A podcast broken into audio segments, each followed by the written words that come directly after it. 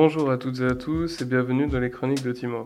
Aujourd'hui on se retrouve pour parler de bien-être économique et pour aborder l'impact du tumulte politique qui a lieu en ce moment à Hong Kong sur le bien-être économique de certains producteurs suisses.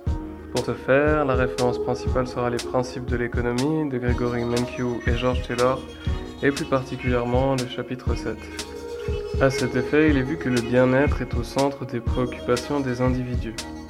Le bien-être économique est en relation avec le prix auquel les biens et services sont vendus et il est relatif à la satisfaction que retirent les individus de leur consommation. L'économie de bien-être décrit l'étude de la façon dont l'allocation des ressources affecte le bien-être économique. Le bien-être est défini en tant que satisfaction que les individus retirent de leur vie personnelle, qui est à mettre en relation avec l'efficacité allocative, à savoir l'allocation des ressources telles que la valeur de la production des vendeurs correspond à la valeur dont cette production est évaluée par les acheteurs.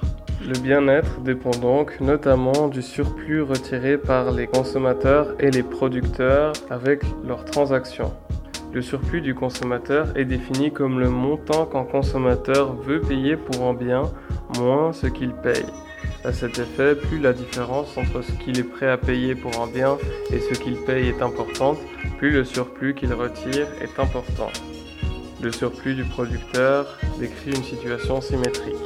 La volonté de payer ou le consentement à payer décrit quant à lui le montant maximal qu'un individu ou qu'un consommateur est prêt à payer pour acquérir un bien. En outre, la répartition des surplus est déterminante pour le bien-être total d'une économie. À cet effet, l'efficacité est une mesure relative à une société dans son ensemble. L'efficacité se dit d'une allocation des ressources qui maximise le surplus total perçu par tous les membres de la société. Cela prend donc en considération autant les producteurs que les consommateurs. À ce titre, l'efficacité est en mettre à relation avec une situation dite Pareto efficace, à savoir une situation où aucun bien-être supplémentaire peut être gagné sans en retirer une partie à un autre. La fonction de bien-être social décrit quant à elle l'utilité collective de la société telle qu'elle se reflète dans le surplus des consommateurs et le surplus des producteurs.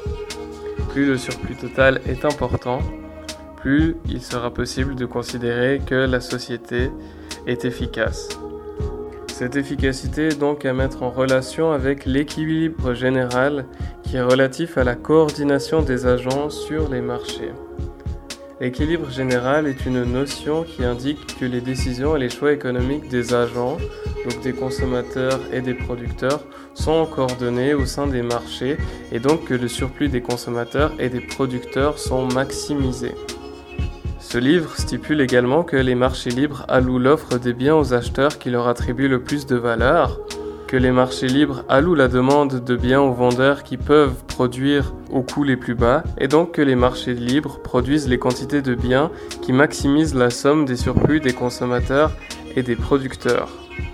Le bien-être général est également à mettre en relation avec l'équité, à savoir une distribution juste de la prospérité économique entre les membres de la société.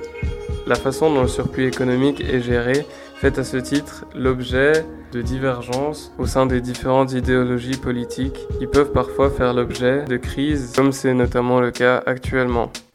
Le bien-être économique étant relatif au surplus des consommateurs, les modifications législatives relatives au commerce peuvent impacter de façon importante les bénéfices engendrés par les transactions et ainsi rapidement affecter l'efficacité d'une économie.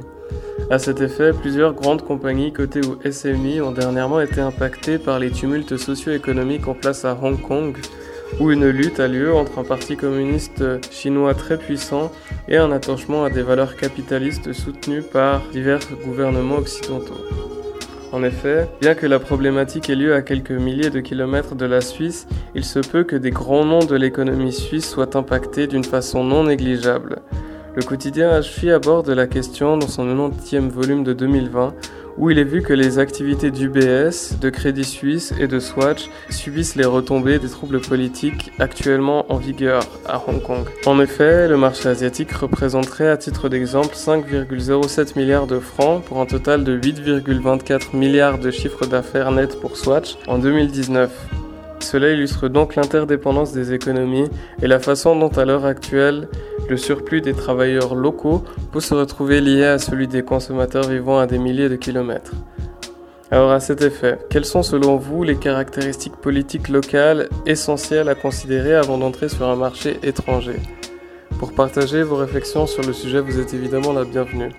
En ce qui concerne cette chronique, c'est un plaisir de la réaliser avec vous. C'était Timo, et en attendant la prochaine, je vous souhaite de bien vous porter. Au revoir.